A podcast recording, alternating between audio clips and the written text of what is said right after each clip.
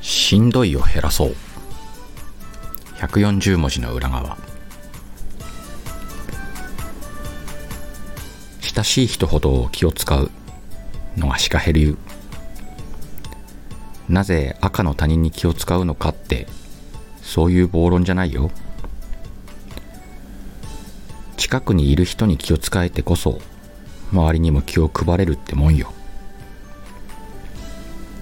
逆じゃないかなって人を見かけたもんであしからず。おはようございます。140文字の裏側へようこそ、えー、今回第5回目となります。このシリーズ。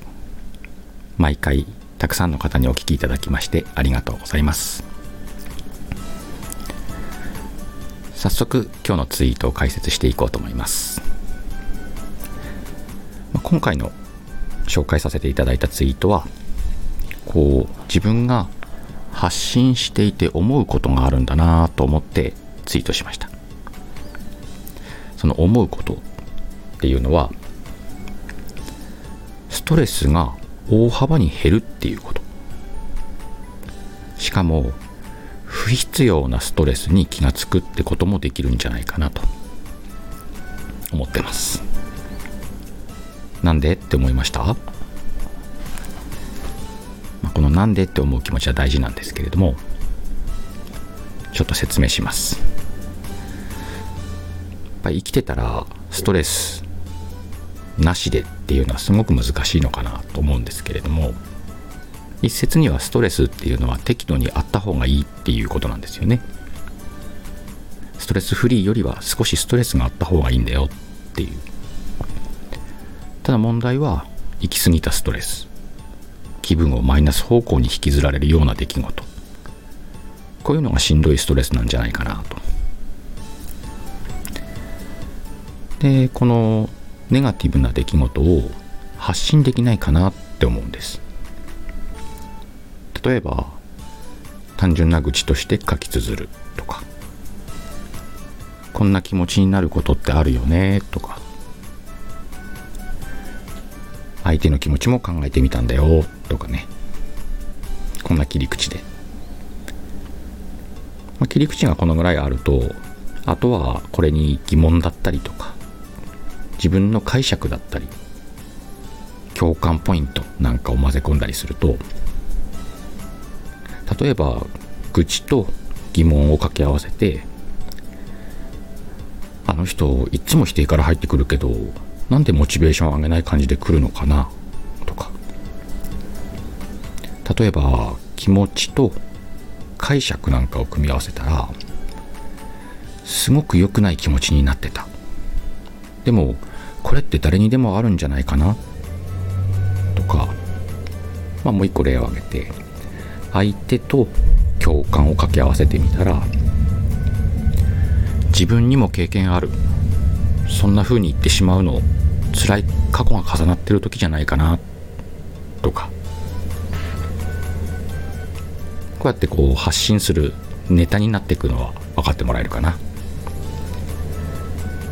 でちょっと話が脱線してるんだけどツイートをたくさん書く方法を今日は話してるんじゃなくてと最初に戻るけどストレスが大幅に減るよっていう話。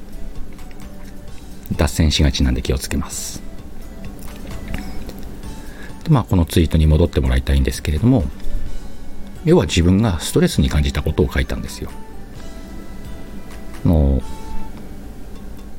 他人に気を使ってで自分の身内にすごく厳しかった人がいた。でこれに会った時に自分の中でぐっとちょっとストレスだったんだよね。なんでこう自分の近しい人にそういう辛く当たんのかなっていう。そういう場面にあったらあなたはどうですか？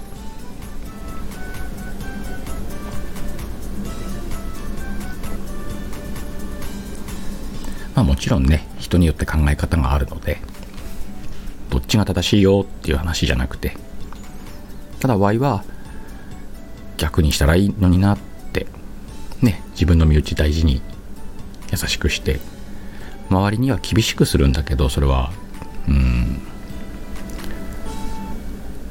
相手のために厳しくするというか甘やかしてもしょうがないんだからね。身内こそ甘やかす時があってもいいんじゃないのって。人それぞれでしたっていう、まあ、それでストレスの話なんですけれどもうん。そのままじゃああの時 Y が受けたストレスを自分の中で消化しようとしたら心がダメージを食らうイメージ。じゃあこれをツイートしてみたら何が変わるだろう。これすごい変わるんですけれども自分がストレスだと思った出来事をどう発信しようかなと考えるだけであのストレスが減ってきます。これはね実体験からなんでね是非皆さんも一つやってみてほしいんですけれども。例えばストレスっていうのはうんと避けにくいことなんですよ。回避するっていうのが一番いいんだけどその回避ができない。なぜなら相手がいるから。で回避ができないことにさらに悩んじゃうんだよね。だったら回避をするんじゃなくて軽減しようっていう考え方。これが発信することで軽減されるっていうこと。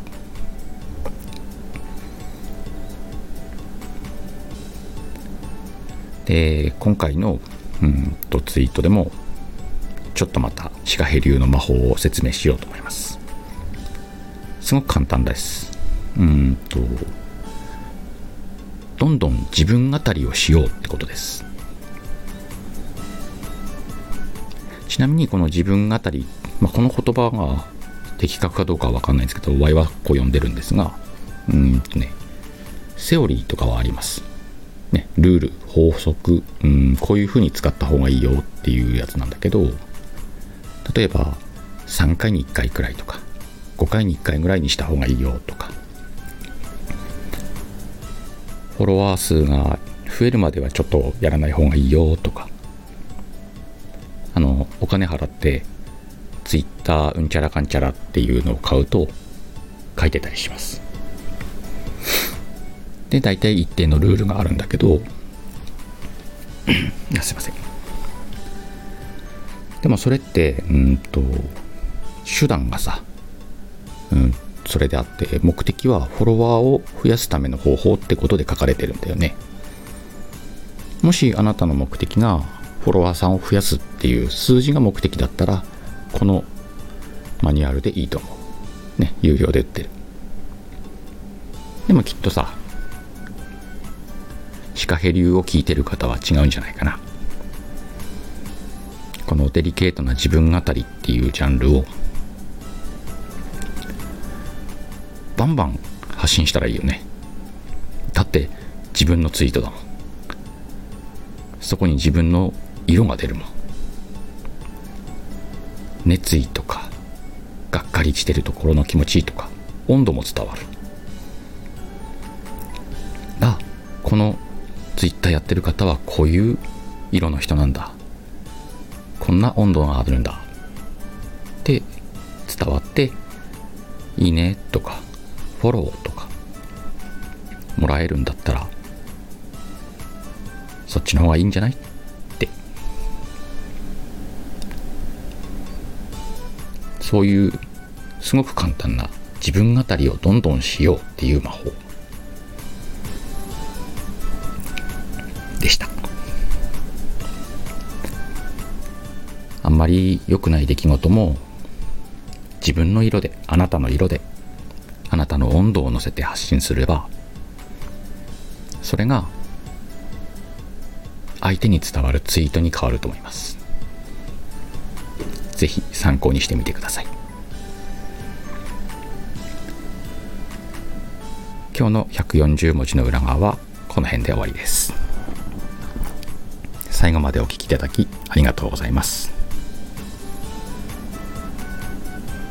えー、青森県はね、先週から言ってるけど、すごい冬らしい冬。で昨日おとといクリスマスイブクリスマスでしたけれどももうホワイトどころかっていうくらい雪降ってね、まあ、あんまり吹雪かなかったら少し楽かなと思ってるけどこれからちょっと雪かきかなんかしなきゃないかなって思いながら今日収録してます。また来週もうんとそうかこれ今年最後かなるんで来週は2022年140文字の裏側6回目でお会いすることになりますね。変わらず日曜日の朝に収録してお昼くらいまでにはアップしようと思ってますんでまた聞きたいなと思ってもらいましたらいいねとフォローとしていただいてお待ちいただければ。と有益かもしれない。140文字の裏側お届けいたします。それではまた。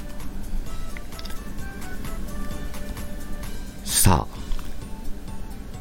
今日もいい一日だったと嘘吹いて素敵な今日を過ごそうぜ。